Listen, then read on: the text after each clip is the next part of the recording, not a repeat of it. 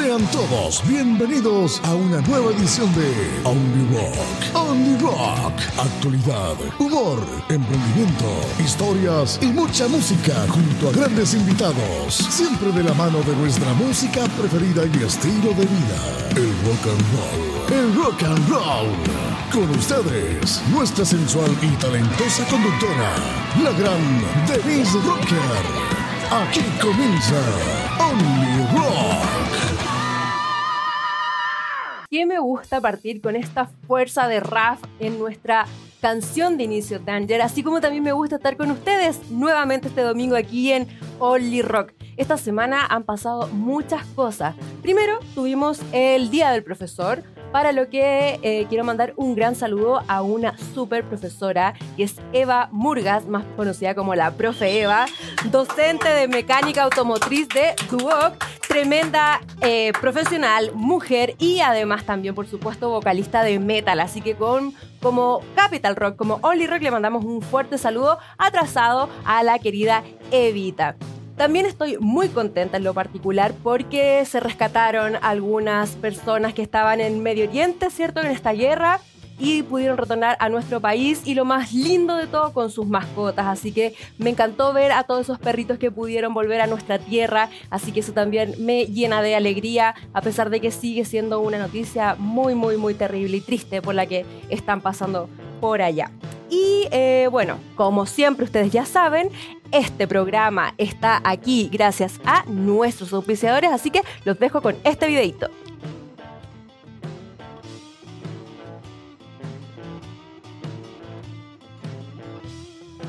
¿Tienes un show con tu banda? ¿Van a hacer un evento en tu trabajo? ¿Quieres hacer una fiesta para tu cumpleaños o celebrar tu matrimonio? No dudes ni un segundo en contratar a Producciones Type Pro. Tienen los mejores equipos de audio e iluminación profesional para shows en vivo, fiestas, eventos, ceremonias y un sinfín de ocasiones. También cuenta con iluminación decorativa para ferias, exposiciones, lanzamientos o simplemente decorar un espacio en tu evento. Visítalos en sus redes sociales arroba producciones.taipro y confía en sus más de 20 años de experiencia. No dudes en pedir tu cotización y transforma tus eventos en un espectáculo único y una experiencia increíble. Y bueno chiquillos, porque si eres rockero, te tiene que gustar la cerveza. No podía faltar una chelita con nosotros y se hizo presente Cervecería Caleu, la mejor cerveza artesanal de autor de la región metropolitana, ubicados en la comunidad de Caleu en Tiltil. Fabrican sus exquisitas cervezas con agua del corazón de la montaña y los mejores lúpulos pides un Imperial Stout en tu bar, restaurante o botillería favorita y deleita tu paladar con Caleu. Además son fabricantes de hidromiel, un brebaje para todos esos vikingos metaleros de corazón, que puedes pedirla directamente en su Instagram, arroba cervecería Caleu. Más que una cerveza, una experiencia. Ah, el producto es para mayores de 18 años y se recomienda consumir con responsabilidad. Oigan chiquillos, les tengo otro dato. Si están buscando un lugar especial para relajarse, divertirse y pasar un momento de intimidad y placer, tienen que conocer Hotel Prat, el mejor hotel para adultos en pleno corazón de Santiago, ubicado en calle Prat 408. Disfruta de sus habitaciones simples, temáticas, con jacuzzi, caño, frigobar y sillón del amor. Cuentan con un servicio de habitación de primer nivel para hacer de tu estadía una cita inolvidable. Así que ya sabes, si quieres quedar como rey o como reina, vaya a Hotel Prat como lo hago yo. Haz tu reserva y síguelos en arroba Prat 408 Ojo, amantes de las dos ruedas y motores rugientes, sin duda tienen que hacer esta parada en su ruta, Iron Horse. Visiten su tienda y taller multimarca ubicado en La Raín 6106, comuna de La Reina. Van a encontrar las mejores motocicletas a la venta, marcas de lujo, vestuario para ellos y nosotras, cascos, accesorios para el piloto y también para la moto. Además, tienen el mejor equipo de mecánicos para reparar o customizar tu motocicleta. Han sido premiados internacionalmente por sus motos personalizadas y modificadas. Algunas de ellas se encuentran en prestigiosos museos nacionales. Así que tu caballo de acero quedará en las mejores manos junto a Iron Horse, lo mejor para tu moto desde 1993. Síguelos en su Instagram, arroba ironhorse.chile o visita su página web www.ironhorse.cl. Bienvenidos nuevamente ahora con Gio aquí en cámara que ya está siendo atacado por unas calaveras, asesinas. ¿Cómo estás Gio? Súper bien, ¿y tú Denise? ¿Cómo estás? Bien, también. Contento nuevamente aquí ya en la penúltima entrega de, eh, de lo que es Only Rock, ya. Eh, en verdad que te puedo decir, estoy súper contento, ha sido una primera temporada genial, hemos tenido el apoyo de muchas personas, entre ellos le mando un saludo a Adolfo, que no se pierde ningún capítulo. Sí, siempre está muy activo ahí comentando. El capítulo anterior estuvo que arda ahí en los comentarios. Sí, comentamos caleta. De hecho, estaba mejor la conversación que el capítulo. Oye, ¿qué le pasa? Sí, fue uno de los mejores capítulos. Yo, yo, que lo hice me entretuve de nuevo, pero un montón. Bueno, y ustedes deben saber que nosotros siempre después vemos igual nuestros capítulos y yo también estaba estaba súper entretenido, así que esperamos que de la misma forma se entretengan ustedes.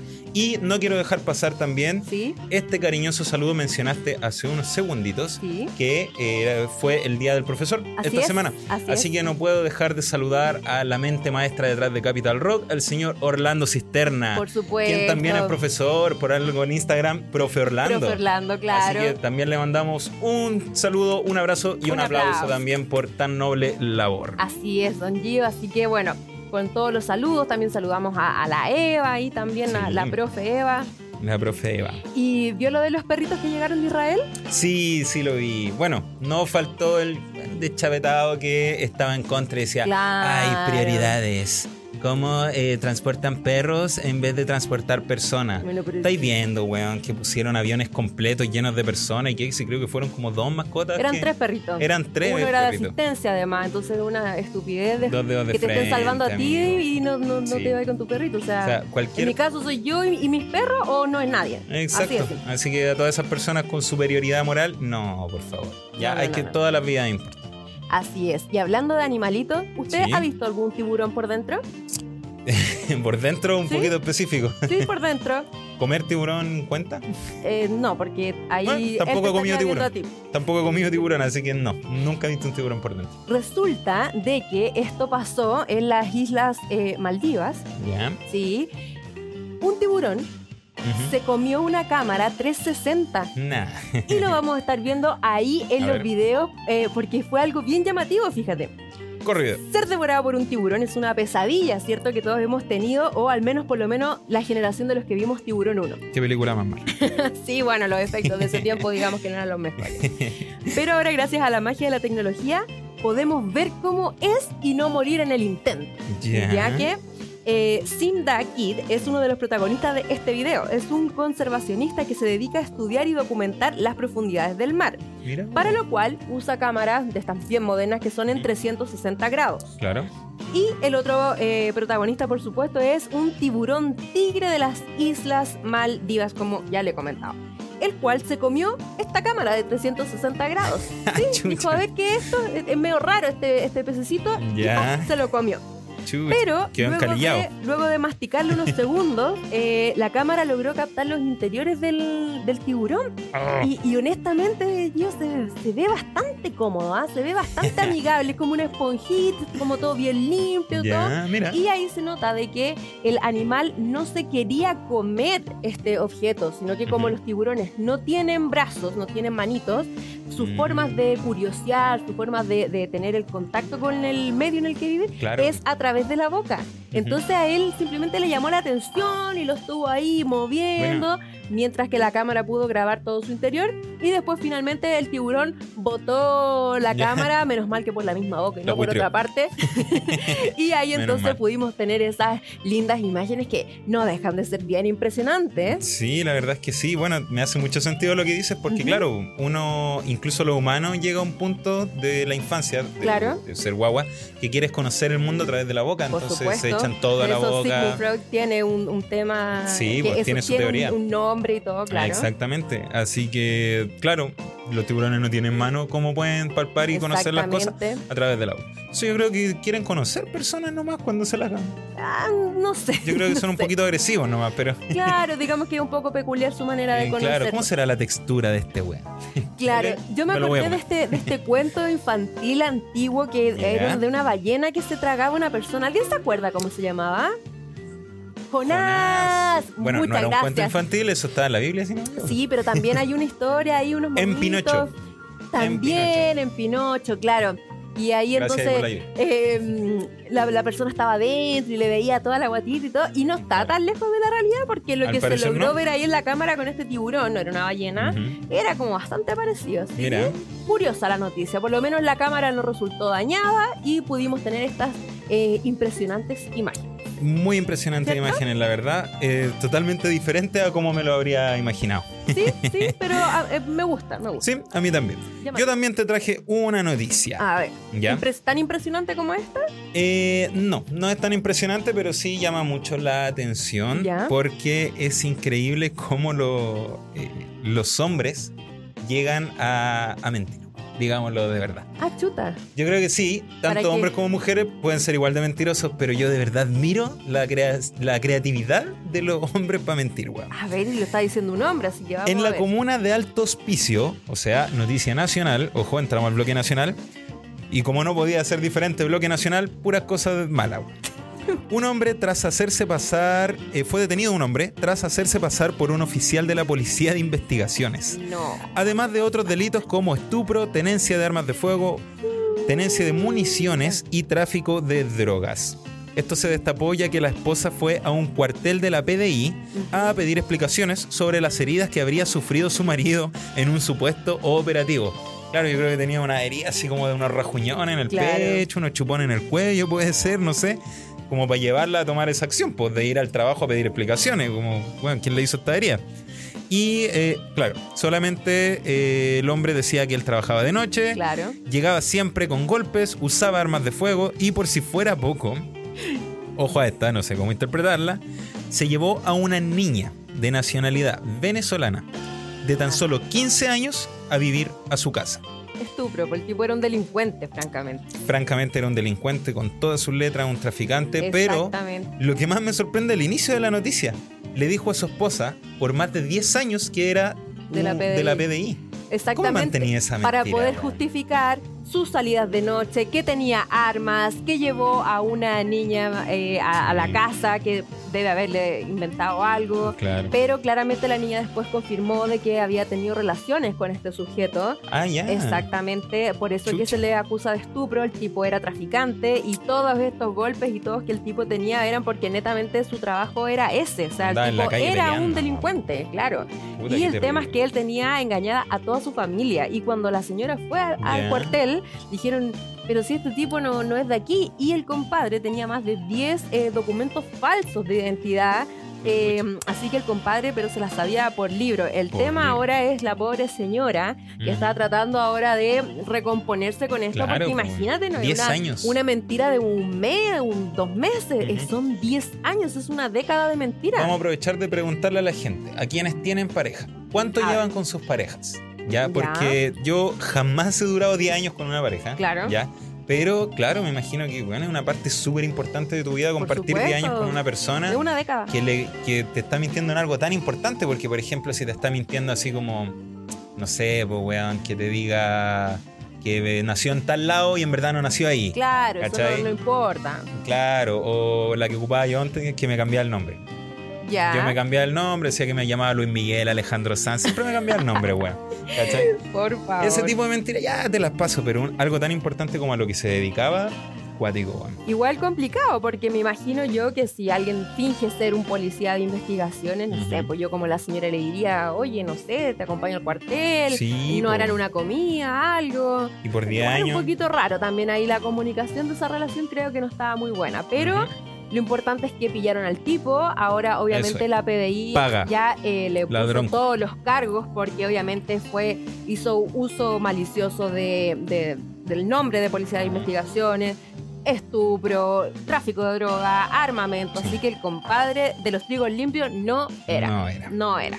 Sí. Esperamos de todo corazón que todas esas personas, porque sabéis que es más común de lo que se piensa. Sí. Personas que andan con uniforme de carabinero, de bombero, de PDI, que se aprovechan de adultos mayores, van a tocar las puertas de las casas y como los ven Sí. con el uniforme, dicen, no, yo soy PDI, muestran una identificación falsa, caen personas adultas mayores, entran a robar a casa, Sí, estafan, es. etcétera. Así que espero que caigan todos ustedes malditos cobardes.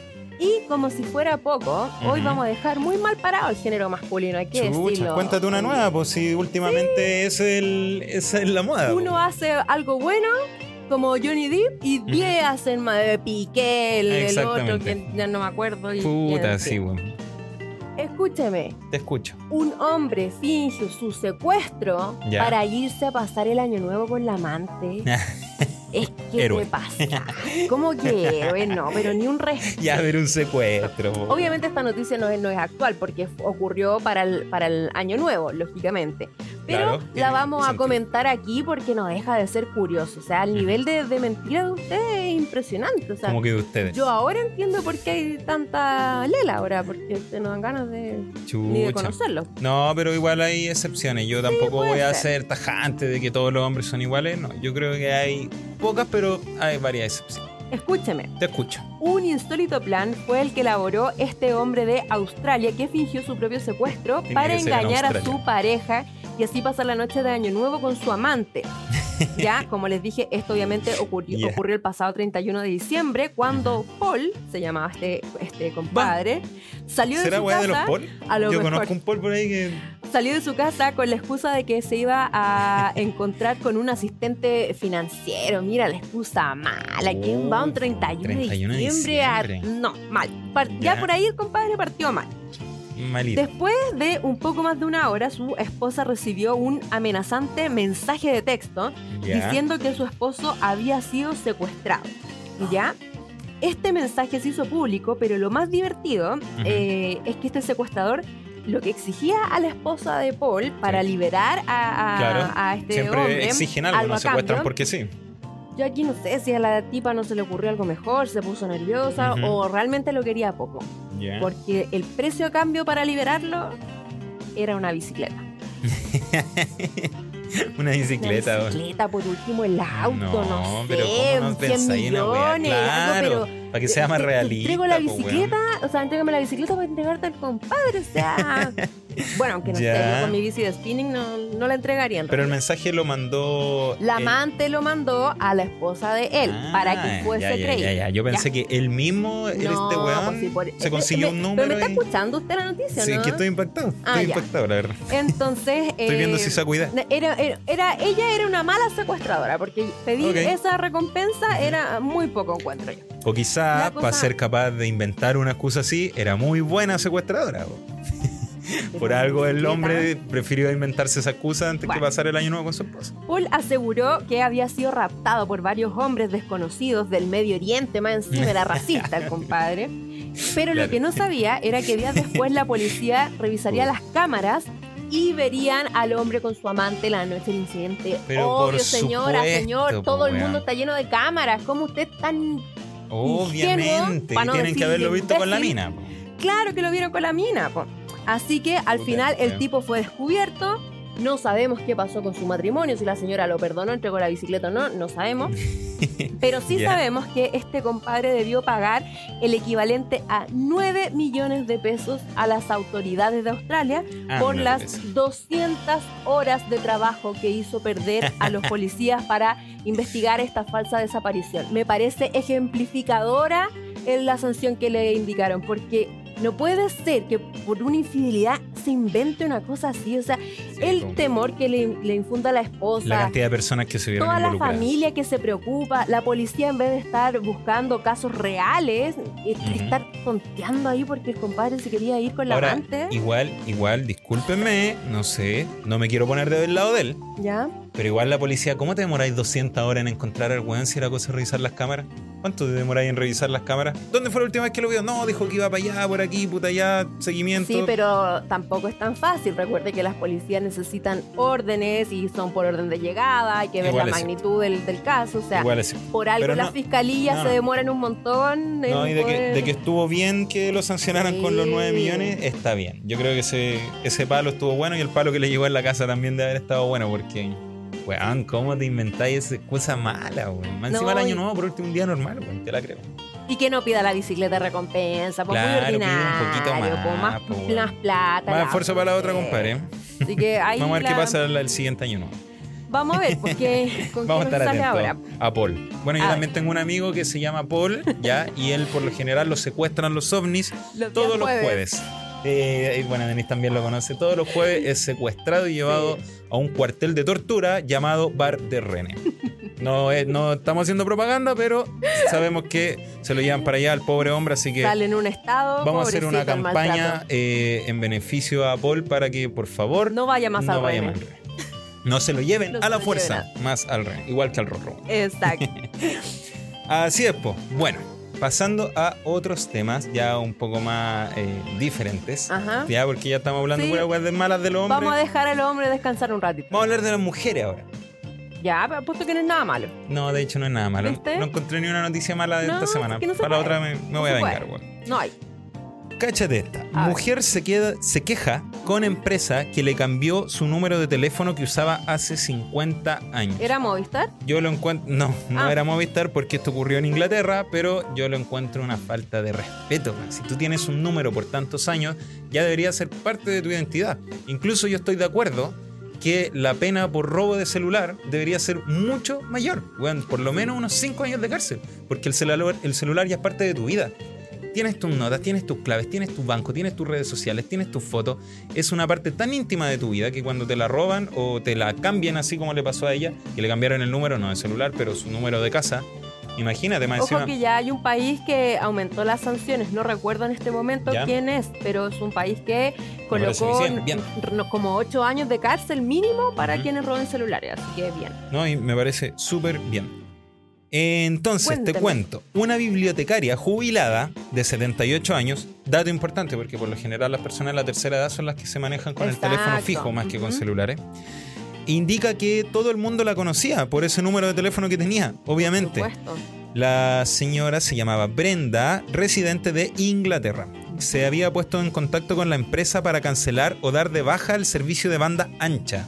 ¿Ya? Solo de internet, claro. Solo de internet. Y esto para reducir el costo de su paquete anual y así poder pagar la estancia de su marido en un hogar de ancianos. Mira, más o sea, más encima era por una buena causa. O sea, ni siquiera era como, ah, no les quiero pagar porque Claro, no claro. quiero nomás.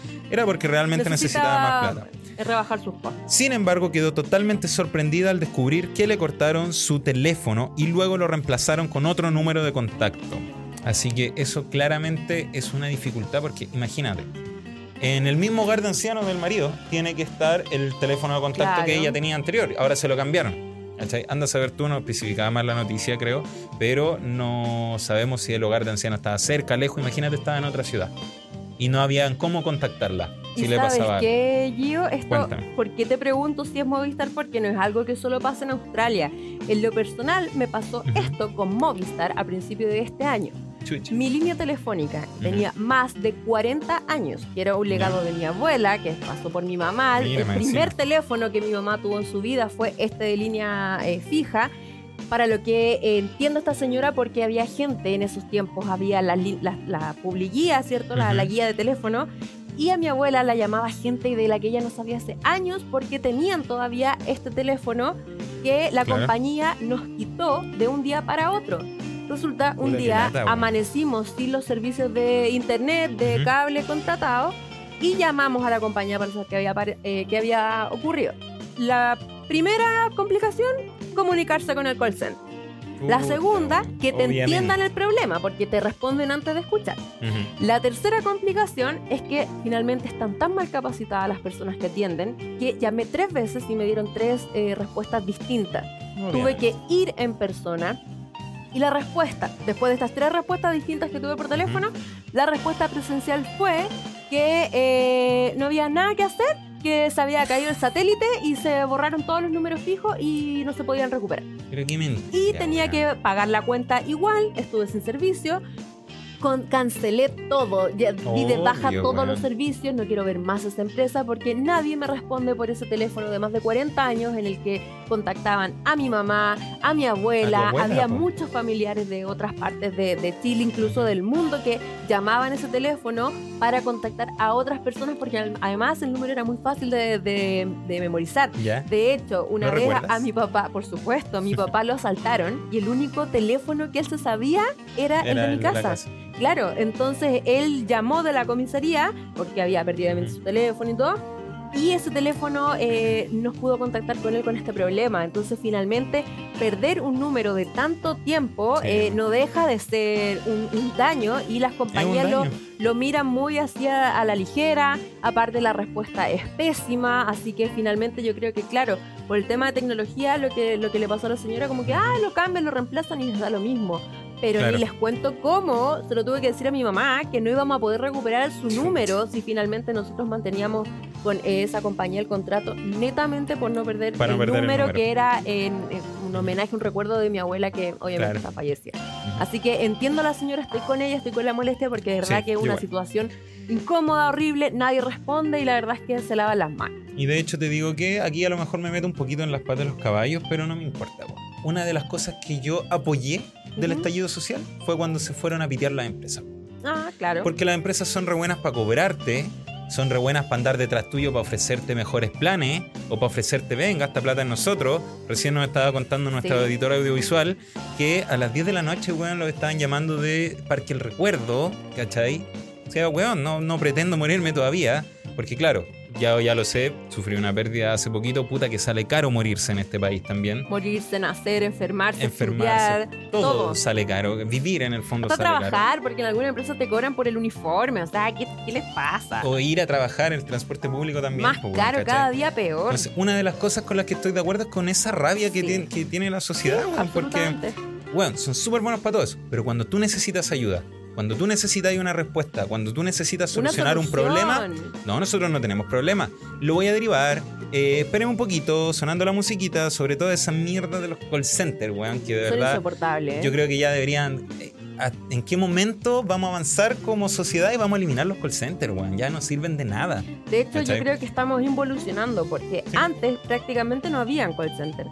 Habían hartas personas contestando los teléfonos, había línea de atención, había más trabajo. Ahora, o es el asistente virtual automático de las páginas web que tienen las respuestas predeterminadas y nunca está lo que uno necesita con un, programa, con un problema real. Están el horario, eh, el despacho y no sé qué, que eso ya está en la página. O cuando empezáis. Y finalmente el, problema en serio que uno tiene no te lo, no te lo resuelven. Mm. Y el tema del call center, por abaratar costos, evidentemente, em, ha echado mucho a perder la atención al cliente, sobre todo en lo que es una post-venta, una post-atención, eh, es, decir, cuando hay un problema. O los asistentes virtuales de ahora bueno, también horrible, que nunca te da la opción de contactarte con un ejecutivo. ¿Cachai? Siempre te tira otras opciones que no es lo que tú necesitas en el fondo. Entonces también yo ahí apoyo que era mejor cuando estaban los trabajadores. yo creo que aprovechando que estamos en el capítulo 11, a todas estas empresas de mierda les vamos a decir... Entonces... eso mismo. Sí, porque la verdad es que son un, un desastre. Mira, un desastre que te llamen. Me censuraste. Un desastre es que te llamen los call centers. Un desastre llamar a, los call, centers. Un desastre es trabajar en un call center. Ah, y además de esto, también hay otras empresas a las que uno les podría decir. Entonces. Entonces. como por ejemplo, Gio, bueno, ya hablamos de las compañías de teléfono, las de seguro. ¿Qué más puede ser? Banco Estado. Banco Estado. Lo odio, lo odio el Banco Estado me costó dos años cerrar esa maldita cuenta. Entonces, Bueno.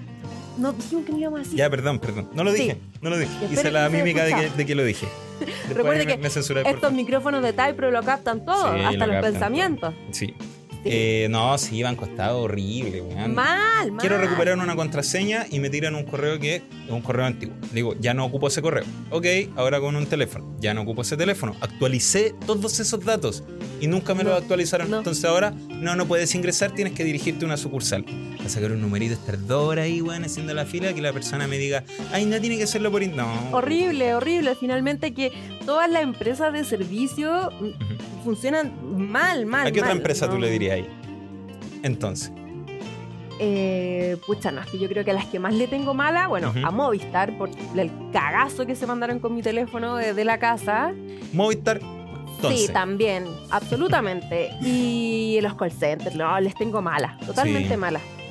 Y a ver, Denise, yo te escuché ahí que era horrible llamar a un call center, que te llamen de un call center, pero también trabajar en un call center. ¿Tienes algo que decirnos? A ver. Ay, ay, ay, que no tengo que decir. no sé, ¿cuántos filtros podemos tener acá? Mira, yo quiero hacer una dinámica hoy día. Ya, a ver. Por lo general, no por lo general, siempre Denise está acá acompañada de un invitado al cual le hace preguntas. Esta vez yo creo que sea al revés. Yo voy a entrevistar a Denise. Yo voy a ser entrevistada. Así, así. Ay, no estoy preparada, ¿ves? Sí, yo creo que tiene mucho que decir, así que te voy a hacer una pequeña entrevista. A ver. Y parte así. ¿Cuándo trabajaste en un call center? Trabajé en un call center, lamentablemente, debo decirlo, no sé en qué estaba pensando. Porque te lo pintan bien bonito esto, ¿ah? Capacitación pagada, 10 días. Ah, dije yo, qué, qué buena oportunidad. Te capacitan. Bien. Capacitación pagada de 10 días, que es desde las 9 de la mañana hasta las 6 de la tarde, por 2 mil pesos diarios y que te pagan únicamente si tú apruebas esta capacitación. si tú no la apruebas, perdiste todo eso. Yo le voy a decir al chofer de la micro y al chofer del metro que le voy a pagar el pasaje para ir a la capacitación solamente si apruebo. Cuando te contraten, exactamente.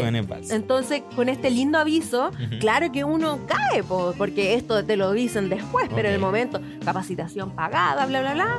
Entonces, esto fue el año pasado, sin ir más lejos. Ah, y aguanté un año donde jamás en algún trabajo había tenido tantas licencias médicas como esa vez, licencias por estrés, graves, fuertes, porque de verdad que el nivel de estrés al que te somete un call center es demasiado. Ok, oye, y otra pregunta. Sí. Porque aquí yo estoy entrevistando. Sí. ¿Se puede saber en qué call center estuviste trabajando? O... es más, te voy a contar la historia completa. Cuéntame la historia completa, por favor. Como estamos en el capítulo 11. Entonces, se lo vamos a decir al Ministerio de Educación. Ministerio de Educación, 11 para ti. Ándate pesado. Para abaratar costos, como toda empresa, porque finalmente los ministerios, el gobierno, la política son empresas, ellos tenían... Con empresarios muy Ellos tenían em, el servicio telefónico con Entel. Y Entel tenía ejecutivos especializados en cada área del Ministerio de Educación para darle soporte técnico a la gente encargada de informática de un establecimiento. Tenían eh, eh, apoyo de docentes para apoyar a los docentes del establecimiento. Cada persona tenía su área. Pero eso obviamente salía muy caro, así que lo cortaron y le dieron este trabajo a Appcom DTS. Sí, Appcom DTS. Lo dijo. Lo dije y qué. Salen avisos de trabajo todos los días de esta maravillosa empresa, porque también tiene, tiene a la empresa de agua, a la empresa de luz, a muchas, a muchas concesionarias de, de TAC. Tiene un montón de, empresas, porque esta cuestión te estruja, te estruja, entonces ellos dan muy buenos números para sus clientes. sus clientes que son. Que son estas empresas, estas empresas grandes, no. Exacto, las empresas grandes son los clientes. Y a los trabajadores los, los, estrujan. Entonces, finalmente, es esa la, la empresa por la cual eh, trabaja ahora el, Ministerio de Educación. ¿Cuánto tiempo aproximadamente estuviste? Un año. Un, año. Fue como exacto un, un año. Ok. Eh, ¿Tu horario de trabajo era de lunes a viernes, fin de semana, sí, bueno, el horario en la noche? De trabajo, porque hay call centers que atienden en la noche. Como pues, era del Ministerio de Educación, este call center funcionaba de lunes a viernes ya durante todos los días del año. Pero usted, mamá, papá, si es apoderado, por favor, no llame al call center cuando tenga algún problema, porque los trabajadores no saben nada usted abra la página web del ministerio o abra la página web de lo que usted esté buscando, lea y es lo mismo que nosotros como ejecutivos tenemos para darle la información. Porque cuál es la respuesta es que este call center no es resolutivo, es solamente informativo. Entonces, ¿cuál es Si usted tiene un problema, no llame no, no, no le van a resolver nada. Aparte de hacerle un montón de preguntas cuando se logra contactar, porque hay pocos ejecutivos porque todo el mundo desiste porque no se aguanta el nivel de, estrés. Bajo esas condiciones. Nosotros entramos como 80. En la semana quedábamos 30. Y al final de, mi, de mi grupo quedamos como 7. Y cuando... yo en este pasar vi como 5 generaciones distintas en el año de trabajo de gente que entraba en, mi grupo. O sea que claramente tiene alta rotación, pero no es porque no quizás porque no sea una pega para proyectarse, sino que porque, bueno, por, con las condiciones. Es, que es terrible, aparte que la capacitación ni siquiera te enseñan a usar el software. Oye, si le hacen alguna inducción. En el momento que tú estás contestando los llamados, recién ahí tú aprendes a usar el sistema para contestar. no te puedes demorar, no puedes salirte del protocolo de atención, no puedes dudar, no puedes preguntar eh, más de cierto tiempo, no te puedes equivocar en la respuesta. Si pasa cualquiera de una de esas cosas, te amonestan te descuentan, te quitan el, bono, te quitan, te castigan. Entonces finalmente no te capacitan bien, uno tiene una duda, los deja en espera, hay dos monitores que tampoco saben nada, le vas a preguntar, te demoras, vuelves, das una respuesta incorrecta, amonestación. O sea, por weas que finalmente son todos culpas de ellos, si te dan ganas de ir al baño fuera de los, de los breaks que ellos te dan para poder ir al baño, amonestación. Si te demoraste un minuto más en la entrada, en la salida o se te olvidó marcar la colación, amonestación. O sea, te amonestan por absolutamente todo, siendo que ellos no dan las, las, condiciones realmente para poder trabajar. Qué terrible, Es horrible y además, eh, yo digo, la burla que le hacen a las personas, porque sin ir más lejos, eh, muchos sabrán de la deuda histórica, que todos saben, ¿verdad?, de los profesores jubilados. Y resulta que esta deuda histórica, estamos hablando de ex docentes que tienen más de 80 años, algunos, han, muerto ya esperando. Y resulta que todo el trámite para ellos se hace online. Tienen que entrar con clave única, rellenar unos formularios y hacer todo su proceso para que le den esa, ese dinero que todavía no se sabe cuándo se va a dar. Tienen que hacerlo online. O sea, la persona de más de 80 años con suerte logró marcar al call center. Con suerte le pudimos contestar y hay que derivarlo a la página. Oye, pero esta, esta deuda histórica de la que tú... De, que ha sido bien bullada por esto. Sí, por supuesto. Eh, ¿Tú conociste en ese año trabajando algún caso que sí se la hayan pagado? No, pues ya a nadie le han pagado la deuda histórica. Pues. Nadie, nadie, A nadie. Pues si la gente se muere esperando la deuda histórica. Qué terrible. Y como si fuera poco, eh, con el tema del CPIP, que es, un centro de capacitación para los docentes, esa cuestión es un fraude. Esa cuestión, cuando a los profes los someten a las evaluaciones, se estresan, las evaluaciones no tienen los resultados, si se, si se equivocan en el resultado, eh, nadie lo revisa, nadie le corrige. Hay profes que llevan cinco años esperando que le paguen bonos que deberían haberle ajustado, no los pagan. ¿Y cuál es la única respuesta que le da APCOM DTS a sus ejecutivos para que le digan a los ciudadanos? Mande un correo. Eso es lo que se le dice. Correíto que no llega a nadie porque CPIP no tiene atención presencial, no tiene correo, no tiene soporte telefónico. Básicamente no, existe CPIP, no existe. Nadie trabaja ahí. Usted manda un correo y lo tira así por la ventana. Claro. A lo mejor tiene más suerte que alguien lo recoja y le tome su causa. Porque la verdad es que es un desastre. Yo me tocó atender mucha, mucha gente que lleva años sin poder solucionar los problemas del CPIP y, es terrible porque, son porque son eh, es carrera docente, es para que los profesores puedan mejorar los estándares de educación, se capaciten mejor, puedan enseñar mejor, hacer mejor su labor. Y la verdad es que no, no, hay, no hay apoyo y así un montón de cosas. Por ejemplo, la distribución de los textos de este año. Muchos papás apuesto que me van me van a, me van a dar el favor los libros llegaron recién como en agosto. Los libros quedan Los libros quedan en, en marzo para empezar a trabajar en, las clases.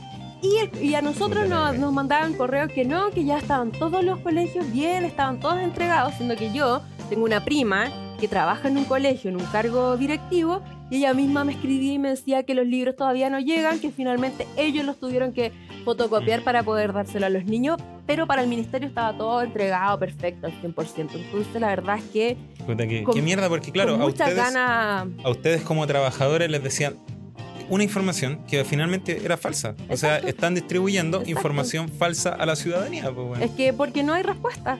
No hay respuesta, no, no hay respuesta finalmente era puro engañar a la gente, hacerlos esperar, hacerlos mandar correo. La gente le decíamos, mande un correo, es que ya he mandado 20 correos, 30 correos, y me consta, si nadie trabaja en eso, nosotros siendo comunes mortales nos llamaban, eh, no sé, no, sostenedores para saber cómo liquidar unos bonos de los profesores vamos a ver eso nosotros? Tenemos que inventar, leer alguna cuestión ahí, o sea... Porque a ustedes no le enseñaban Nadie nos enseñaba, nosotros no estamos en el ministerio, nosotros ninguno tenía realmente la capacitación para poder arreglar un, software o algo, o sea, nosotros estábamos leyendo lo mismo que usted encuentra en la página de ayudamineduc.cl, lo mismo era lo que nosotros estábamos viendo. ustedes estaban leyendo. y más encima teniendo la presión de hablar rápido porque tienes minutos para... Imagínate cómo querían que yo me demorara tres minutos máximo en atender a una persona que no le han pagado el sueldo, por ejemplo, en 10 años.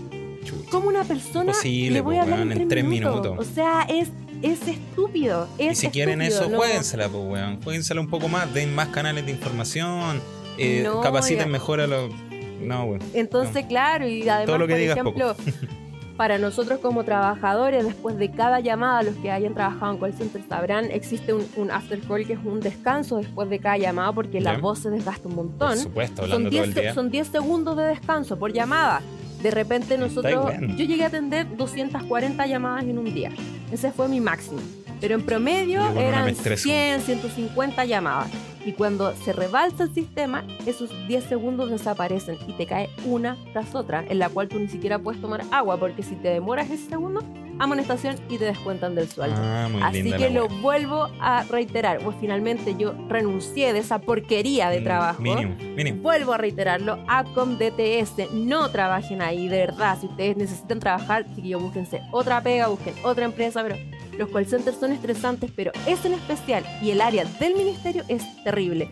Yo vi Ministerio de Educación. llorando en el baño, compañeras con crisis nerviosas porque la gente te trata mal, la, empresa te exige un montón, entonces finalmente es algo que no se puede soportar, así que ese es mi descargo y ese es en, honor a este capítulo 11. Adcom DTS, entonces. Entonces, sí, no, de todos modos, Denise, eh, si dentro de los auditores hay alguien que nos esté escuchando que quiera más información, ya sea periodista, ya sea lo que quieran, lo que quiera, que tenga algún medio de comunicación, lo que sea, comuníquese con el call center de Capital Rock. no, Oye, pero se comunican ahora, directamente con Denise ahora y les da toda la información. Hasta para llamar a los carabineros te un call center. Dijiste uno si lo están asaltando, dos si lo están violando, tres si se le perdió el hijo. es como, oye, tengo una emergencia que es terrible. Entonces, finalmente por abaratar costos, creo que se ha echado a perder mucho el servicio y la calidad de atención al cliente y más en cosas tan importantes, siento yo, como es la educación. Si bien, claro, de repente caían llamados absurdos como, tengo que mandarle confort a mi hijo, el colegio tiene que poner, señora, mándele confort al carro chico, ¿qué le cuesta? O sea, no llame para no eso. Llame no, eso, eso. Tampoco no llame, para preguntar a qué hora sale del colegio. Si nosotros no estamos ahí, no somos el ministerio. Además, también la gente que uno era como la secretaria de las faltas del. ¿Y no está el ministro por ahí? Quiero hablar con él. A ver, llámelo. Claro, no tenía ni siquiera. Bueno, no sabíamos ni quién era el ministro. Si la cuestión la cambiaban a cada rato. El compadre lo hacía pésimo. Bueno, y, no, no, voy a atacar ni a defender a ninguno de los gobiernos, pero, weón, esta es claramente una situación que lleva muchos años. Han pasado muchos gobiernos entre medio y ni un weón lo ha cambiado. Entonces, Finalmente, eh, tanto se llenan la, la boca, weón, con la educación, que mejoremos la educación para salir electo y después estar electo. Y deberían partir por arreglar los canales de comunicación. porque está el ministerio y está el, ciudadano común, weón, el weón de pie. El que necesita la ayuda. Y entre medio, nos acabamos de enterar ahora que hay un call center que se llama Appcom, que no sirve para ni una wea. imagínate, yo hoy me enteré de que hay, hay, alumnos que llevan tres años sin escolarización porque ese famoso sistema de la tómbola no funciona. Y, a los ah, niños los dejan, no, los calculan y no los dejan, no los toman. Entonces imagínate, hay papás que llevan 3, 4, 5 años sin que el niño pueda ir al colegio, tratando de educarlo como puede, con exámenes libres, que no es lo mismo que el niño va al colegio. Entonces finalmente funciona todo mal, entonces de ahí para arriba todo mal. Todo mal. Entonces no, la verdad es que eh, esto había que decirlo, pero es una pésima empresa y más que culpar al call center que tiene que cumplir con los números, yo culpo al ministerio porque un ministerio por ahorrarse plata no puede caer en algo así. Ellos tienen que dar un servicio de calidad, ellos tienen que tener un buen soporte técnico, respuesta para los sostenedores, profesores, eh, todo el apoderado y la misma comunidad. Pero anda a poner una fundación, pues bueno, ahí al tiro te pasan la plata. Ah, nada más, pues. Así que rescato solo dos cosas. La primera, si usted quiere más información, porque periodista, lo que sea, quiere hacer una nota, un artículo, contáctese con Denis Rocker. Y la segunda, Upcom DTS, ¿sí? sí. Upcom DTS 11 entonces, Así es. Así que no vamos a hacer esperar más a nuestra invitada porque ya supe que está acá en nuestras dependencias de Capital Rock Media. Voy a estar esta tarde, esta noche, con una mujeraza. Es la mujer que siempre está atrás de los shows moviendo los hilos, haciendo todo esto posible, pero hoy la voy a tener aquí sentada como ella, la estrella, la estrella que es, y la, vamos a recibir como se merece. Así que despedimos a Don Gio. Muchas gracias por estar nuevamente Sorprendido con todos estos relatos. Y vamos a pasar entonces a conversar con mi queridísima, porque la quiero mucho, la estimo mucho. Es una tremenda eh, mujer, Caro Ollanedel. Así que quédense con nosotros. Vamos con eso.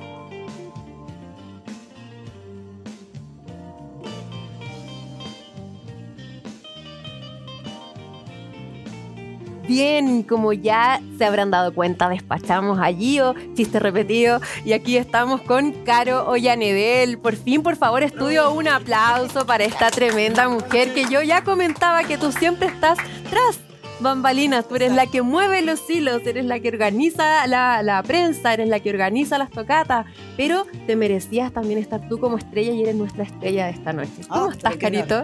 Bastante bien, les agradezco la invitación. felices. Feliz, así que espero que sea entretenido y que pueda ser un aporte. Puesto que sí, pues yo vi el, docu que, que, hicieron ahí, yo me, me, morí de la risa, muy buenas, todo, todo aporte y entretenido, así que yo sé que esto va a salir bien. Perfecto. Así que, Carito, cuéntanos para la gente que recién te está viendo, que dirá, ¿quién será ella? Cuéntanos tú misma quién eres, a qué te dedicas y cuál es tu relación con las bandas chilenas, porque esta mujer tiene una trayectoria increíble. Hoy, gracias. Eh, a ver, yo soy Caroya Nedel, trabajo en recursos humanos, nada que ver con lo que es la gestión cultural. Eh, y hace aproximadamente más de 10 años que me empecé a dedicar más de lleno en lo que era la gestión de shows. Eh, siempre he estado metida en la música, sobre todo en el underground, pero más como espectador. y por una anécdota que después te la voy a contar, por favor. empecé a trabajar y una cosa llevó a la otra, a conocer otras bandas, eh, meterse en proyectos. Y de repente uno igual dice, oye, ¿en qué me metí? Pero... Sí pasa, sabemos de eso. pero, y así una cosa llevó a la otra y han pasado los años, ya que... Oye, Carito, pero qué, qué interesante eso que comentas que de ser espectador pasaste a, a, tu organizar porque cuando uno es espectador ve otras cosas que quizás no ve estando en la organización. Entonces tener como ese upgrade igual es bueno porque tú has estado en las dos partes. Entonces sabes lo que espera la gente, sabes cómo poder eh, hacerlo mejor, entonces igual yo creo que es un plus para ti. Claro, ahora estoy en el otro lado de la moneda, no doy cuenta. todo partió por lo siguiente. Eh, claro, uno como espectador va a un show, paga una entrada. Claro. Puede entender algunas cosas que ocurren, pero todo el trabajo de gestión que hay detrás, uno lo desconoce. Exacto. Entonces, ¿qué pasa? A mí me gustaba mucho eh, lo que hacía Gonzalo Sangüesa, el guitarrista y me molestaba que mm, siempre estaba viendo cuándo iba a tocar, qué sé yo, y no había presentaciones seguidas de él. Entonces, en alguna oportunidad, conversando con él, le digo, oye, eh, me encantaría verte en más eventos, qué sé yo. Claro. Me dice, es que no es tan fácil, porque hay todo un trabajo detrás para lograr eso. Entonces le digo, ya, pero ¿y, si yo organizo algo? ya me dice, perfecto, hagamos un trato. Un par de shows y vemos. Y claro, eh, el primero salió maravilloso, que fue como, wow, yo creo que es la suerte del principiante.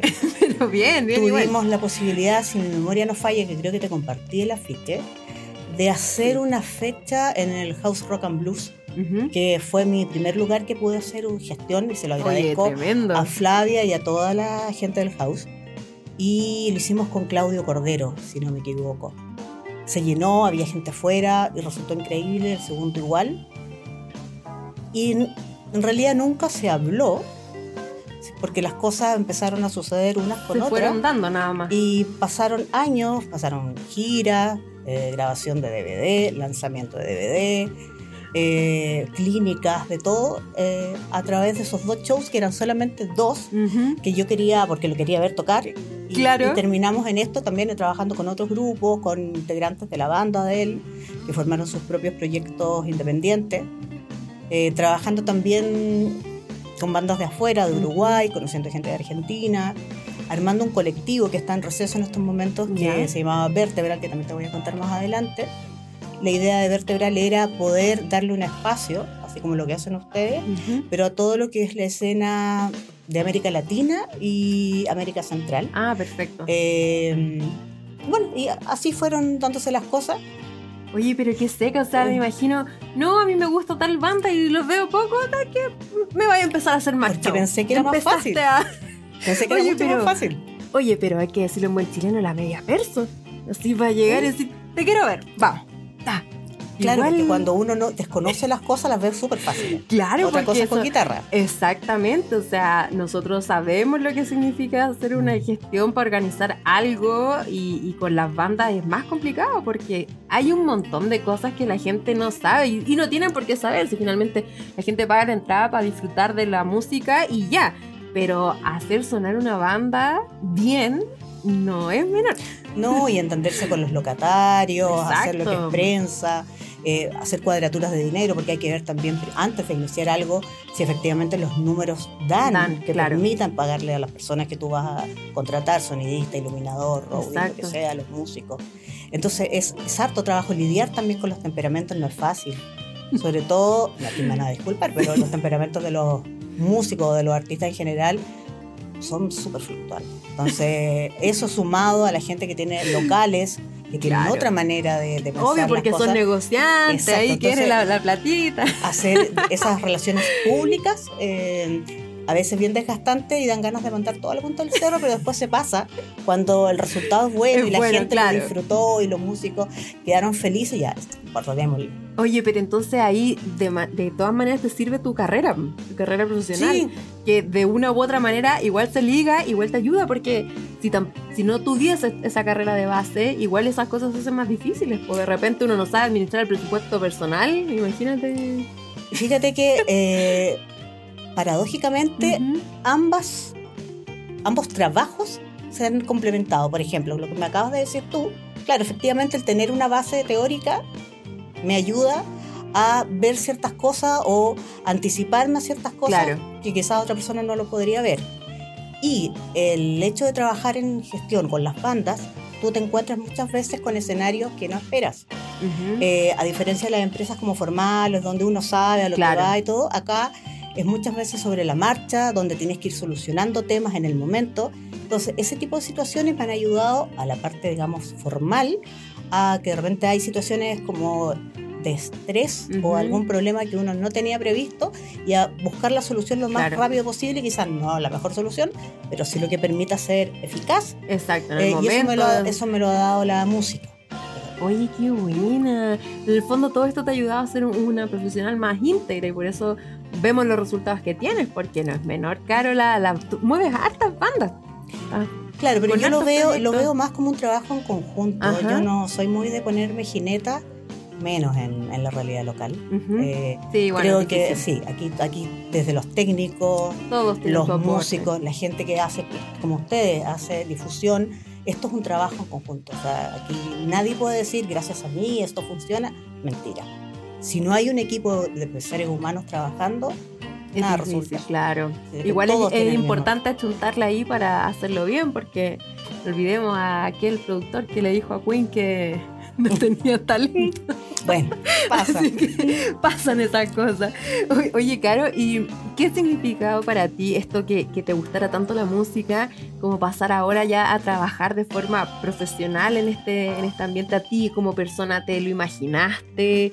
¿Te, te gusta? ¿De repente te aburre? ¿Qué, ¿Qué pasa contigo? No me lo imaginé, o sea, cuando era espectador de shows, eh, yo partí en la escena muy underground de la cosa más extrema, el death metal, el thrash. Sala Lautaro, ah. Manuel Plaza, Pentagram, ese tipo de bandas. Buena. Y en esa oportunidad con una, un par de amigas hicimos un fanzine. Entiéndase que no habían computadores, o sea, era todo a máquina, sacar fotocopias y todo. y, y, yo veía toda la gente que circulaba alrededor de hacer el merch, las bandas, los locales, lo encontraba súper interesante pero debe ser difícil meterse Y sí, claro, también estamos hablando de una época distinta, donde era, el círculo era mucho más cerrado, sobre todo para el género femenino. Eh, que bueno que eso ha cambiado. Me alegro mucho. Las nuevas generaciones son muy distintas y los felicito por eso. Absolutamente. Eh, entonces, claro, en ese momento lo veía muy difícil. Después, cuando me metí en esto, así, por la anécdota que te conté, dije, sí, sí se puede. Claro, han habido situaciones eh, bien críticas y desagradables que dan ganas de decir, ya, hasta aquí llego. Pero hay algo que no tengo idea qué será. Será, no sé, ser porfiado quizás que te hace seguir, ya te llama una banda y necesita colaboración en algo o ayuda. O el destino, claro, y dice, ya démosle para adelante si no cuesta nada. Esa, esa es mi mentalidad. Em, Y como te digo, cuando las cosas resultan bien y la gente sale contenta, sobre todo en los shows, uno se siente súper pagado. Más allá del tema monetario, no, absolutamente, eh, las gratificaciones van por, por, otro, por otro lado. Sí, todos sabemos que dedicarse a cualquiera de estas áreas de la música en Chile no es fácil de millonario, a menos que seas manager de Marciané, que no sé, pero yo creo que no lo estoy, Todavía estoy esperando, que siempre molesto a los muchachos de las bandas en el yate, porque me quiero comprar un yate, pero no sé. Voy claro, a para años para poder Para que un video ahí mínimo. algo así, pero... claro, yo creo que en el fondo el, saber que se hizo y que se hizo bien, eso es la, la, recompensa. Y yo creo que francamente es como el destino, porque pasa, le ha pasado a mucha gente que cuando estás como predestinada a algo, por más que te quieras salir, algo te devuelve, algo te vuelve a, a, colocar en el camino. No, mijita, ¿para dónde va usted? Vaya, eso es lo suyo. Así que yo creo que. Concuerdo contigo. Yo creo que esto es lo tuyo y por eso que, por más que lo intentes, no vas a poder salir. Sí, Así que está, está bien, Carito. Oye, ¿qué encuentras tú ya en, con tantas bandas que has trabajado nacional y también de afuera? ¿Qué es lo que le falta al rock chileno como para hacer un producto totalmente de exportación? Que, que porque sabemos que hay nosotros consumimos mucha música extranjera. Mm. ¿Por qué esta música eh, la consumimos nosotros y por qué no puede ser al revés? Buena pregunta. yo creo, yo creo que necesariamente pasa, por lo menos en esta etapa, por un tema de profesionalismo. Porque si bien la música se viene haciendo en Chile desde, no sé, décadas, eh, la parte profesional, y aquí no incluyo solamente los músicos, incluyo todo, todo, el medio, todo el circuito yo creo que se ha profesionalizado los últimos cinco años, siete años. Exacto. Y empezaron a aparecer gente que empezó a entender que había que estudiar para esto. Eh, no solamente las ganas, las ganas pueden ser mucho, pero si, te quedas solo en las ganas y no te quedas un poco, o sea, y no complementas también con, con, el conocimiento de los demás, con, con la prueba y error, claro. porque de los demás eh, es imposible que esto crezca.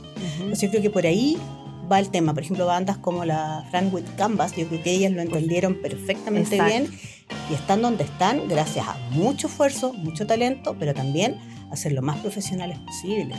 No, no son las únicas, el, ejemplo. Un ejemplo, un ejemplo, sí. Yo creo que, que falta todavía, pero talento acá hay muchísimo, muchísimo, en todos los estilos de música.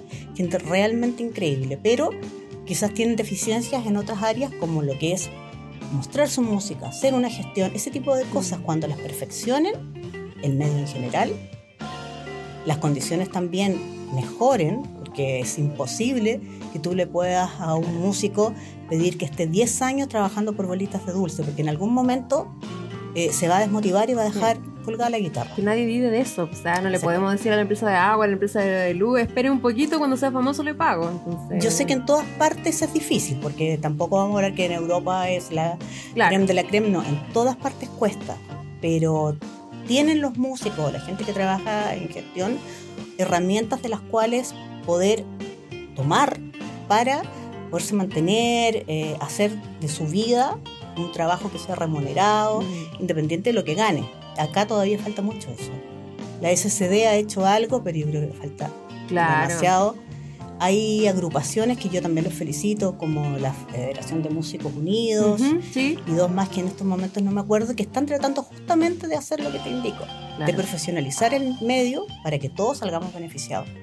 Sí, porque la idea sería justamente esa y que no solamente los géneros que están más de moda, que ya sabemos cuáles son, ahí no sé qué tanto talento haya, de repente es más que es moda, más marketing y, como que a veces a mí me da un poco de pena ver a gente con tanto talento tocando ahí en, un barcito piola y ver gente que no tiene nada de talento pero es comercial tocando giras mundiales, o sea, igual a mí me da como pena. claro, a mí antes, como era muy vieja escuela, eh, me molestaba mucho, me daba rabia, pero también entiendo que algo más que algo. Muchas cosas ellos las están haciendo muy bien. Por eso están ahí, por eso la gente consume el producto, independiente que a ti te guste o no. Sí, por supuesto. Eh, algo hay que aprender de ellos, definitivamente. Para que esto, así como esa masividad que ellos tienen, chorree un poco para los otros estilos de música. Buen consejo.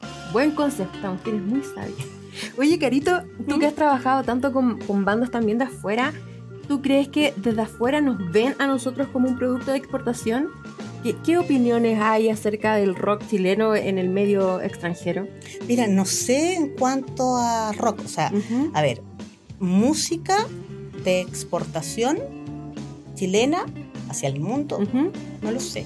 Sí músicos, por ejemplo, Aldana, Cristian Galvez, eh, Claudio Rau, claro, fue muy al extremo, eh, La Ley, Los Bunker, claro, eh, tenemos grupos o músicos solos, digamos, que, que sí, ellos son de exportación. Pero así como hablar de el mancomunado de la música rock es exportable, mm, no lo sé. Y no es por falta de talento, no, claramente. son, otras cosas. Eh, quizás volviendo a lo mismo que había hablado antes, profesionalizar el tema para que el producto sea apetecible, vistoso para los festivales de afuera, para la gente de afuera. Mm. Lo que sí a mí, cuando, sobre todo durante la pandemia, nos tocó trabajar con medios de Bolivia, de Perú, Argentina, Uruguay, y sí, todos tenían una, un estándar o una visión del estándar chileno muy alto, en cuanto a la calidad de las grabaciones, en cuanto a la calidad de los músicos. Eso sí, ahora, si eso se refleja en popularidad, lo desconozco. Claro, que no. claro. Pero... pero sí tienen a Chile, por lo que yo me doy cuenta, eh, como que vamos un poco a la vanguardia, sobre todo lo que es la calidad de las grabaciones. tienen una buena visión de, lo que se hace acá. Ah, eso es bueno. Y lo que ha ayudado también ahora, yo creo que a posicionarnos es la cantidad de festivales y de shows que se hacen acá. Claro, son internacionales. Pero ¿por qué están todos los ojos en Chile? Es porque hay público que consume ese producto. Lo que tenemos que tratar de ahora de lograr nosotros es que ese producto local también sea apetecible para el público chileno. Exactamente. Porque ganas y hambre de música en general hay muchísimo. Pero se nota, se nota cuando entra a la venta, se agotan, pero claro. un segundo y nueva fecha y otra más y todo eso. Así que eh, festivales de repente que, los chaquetean un poco como el Metal mm. Fest, finalmente igual se vende todo y, todo el, la gente quiere mucho. Aparte que yo creo que también los años de pandemia, tanto encierro, como que todavía estamos todos como con, con la olguita marina, estamos todos como medio ahogados todavía, entonces como que queremos salir mucho. Entonces yo creo que eso también ayuda a que esto haya vuelto como con toda la potencia. Sí. hay que tratar de aprovechar todavía esta espuma que está arriba para que la gente asista a los eventos, compre el material, eh, escuche los programas de radio, apoye todo lo que tenga que ver con cultura, del estilo que sea, lo mismo. De repente se puede apoyar compartiendo, dando me gusta. algunas personas no saben, pero los algoritmos de, de las de las redes, de los medios, de las redes sociales eh, funciona mucho con, con, darle más auge a algo que tiene hartos comentarios, hartos me gusta. Entonces de repente la gente dice, pucha, no tengo plata para ir al show. No importa, mm. pónganle un like, háganle un comentario, distribúyalo entre sus amigos y eso igual sirve. Porque se masifica, más gente conoce, alguien eh, puede querer algo de una polerita, qué sé yo. Entonces igual hay cosas que uno puede apoyar de repente sin lucas. Igual a veces las lucas eh, están difíciles, entonces, pucha, apoyar de esas maneras igual se agradece, pues, ¿cierto? Así es. Oye, Carito, ¿y con qué proyectos estás ahora? ¿Con qué bandas estás trabajando actualmente? En estos momentos estoy con Felipe Leighton Band, que de hecho toca este jueves en mi bar. Están todos cordialmente invitados. Eh, también estoy con la gente de Amestra, que empecé hace unos meses atrás que tenemos con ellos un evento la próxima semana junto a un grupo que yo desconocía que existía y tienen son de muy buena calidad que es eh, Santiago Rivolta. ¿Qué día es Carito? Pasemos el jueves, el dato. Jueves 26 Jueves 26 de octubre, en, mi bar, en mi bar, mítico mi bar, tuvimos ahí la semana pasada, así que vayan, vayan. Sí, de todas maneras. También con la gente de Fusted, que es un grupo que es un dúo en realidad, ¿Ya? Eh, que tiene un estilo muy grunge, muy, muy, muy, una sonoridad en las guitarras maravillosa. Eh, con la gente de Octofan, que ya llevo yo creo que un par de años trabajando con ellos, hace poco lanzaron su álbum, hicieron un show precioso de lanzamiento en la Sala del Ángel y ahora en el mes de noviembre eh, parte una gira, una gira pequeña que va a abarcar tres ciudades, Viña del Mar, Santiago, Concepción y se repite un show íntimo en Santiago. Y para esa gira van a acompañarnos unos amigos uruguayos que tú los conoces, exacto, que es la gente de Cormoran. Son tremendos, tremendos, son espectaculares. Para mí fue una sorpresa haberlos conocido, la verdad, haberlos descubierto gracias a, a la Caro porque Cormoran tienen ahí en su logo un patito y resulta de que son más, un patito, un ave, que me quedé con el, con el, lo que le pasó a él, un, chiste interno, perdonen, van a tener que ver mi programa anterior para eh, y tienen un sonido súper potente, son, suenan tremendos, son súper agresivos, son súper pesados. ellos, cultivan un post-metal muy elegante, pero es, rudo. Es, rudo, pero es, muy bueno, los que les gusta ahí. Con ellos vamos a hacer esa gira en noviembre. Eh, y alguien más se me queda en el camino. Con Gonzalo Sangüesa ha trabajado muchos años, ahora él se encuentra en, un receso porque está en otro tipo de cosas, pero va a volver a las pistas con material nuevo eh, y eso va a ser notable, porque es uno, me atrevería a decir, sin temor a equivocarme, que es, está entre los tres mejores guitarristas del país. Sí, sin duda.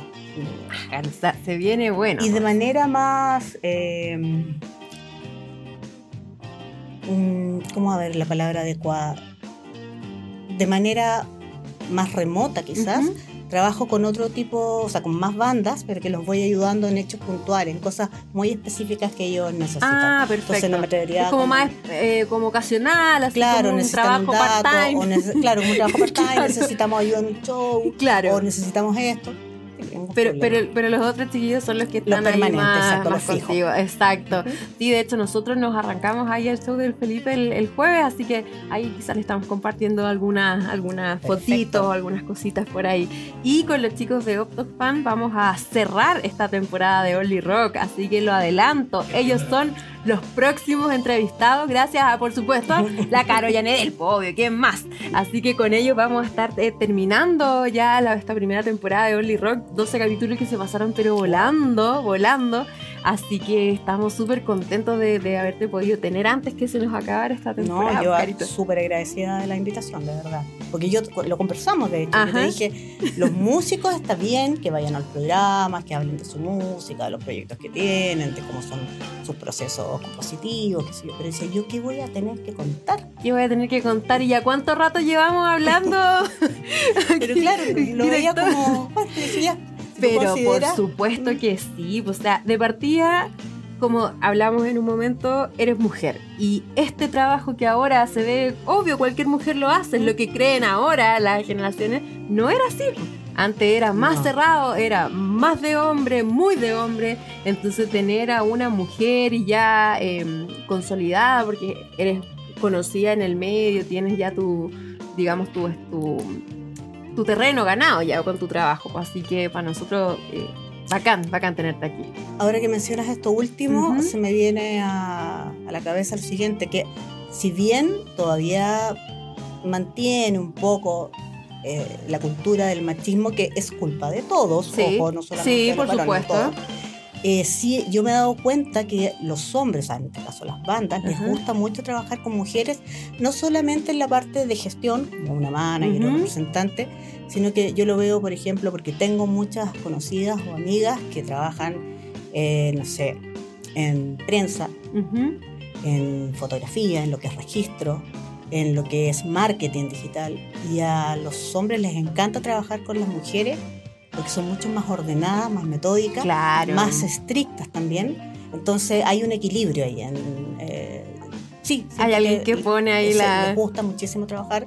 Yo lo veo más con mujeres en este tipo de cosas que con los varones. Mira, qué bueno. Y de hecho, yo creo que eso se da mucho a entender en el, en el docu show que tienes con Felipe Leighton, porque ahí la Caro es la que pone el, orden. a los chiquillos que de repente como que se dispersan un poquito. Véanlo, de verdad se los recomiendo. Sí, es muy entretenido. Es muy entretenido. Yo, yo, lo vi de verdad y muy, lo vi hace tiempo y es muy bueno, así que se los recomiendo. Sí, lo vamos, sí, lo vamos a colocar por ahí para que puedan acceder fácilmente a ello. Oye, Carito, ¿y si alguna banda, alguien que nos esté viendo, se anima, quiere trabajar contigo, le tinca, tienes cupos, se puede. ¿Cómo se hace eso? Mira, abierta a ayudar, ningún problema. Ahora, trabajar directamente está difícil, porque yo trabajo, como te explicaba, claro. trabajo formal. Claro. Y todo el resto del tiempo lo dedico a la gestión de las bandas. Entonces, ya con las bandas que tengo, Tienes tengo, claro, lo otro sería comprometerme quizás a algo que no voy a poder cumplir. Sobre exigirte también. Pero si alguien necesita referencias de algo, a mí me pasa mucho que me escriben de repente para decirme, hoy nosotros vamos a sacar un material, no sabemos cómo hacerlo, yo les doy las directrices o con quién tienen que hablar para tal o cual cosa, porque uno en el medio va conociendo a la gente cómo trabaja. Claro. Eh, cómo trabaja, entonces uno puede efectivamente recomendar a alguien, no sé, eh, una agencia de prensa, una fotógrafa, qué sé yo, eh, ningún problema, por supuesto, abierta a, dar datos o lo que sea.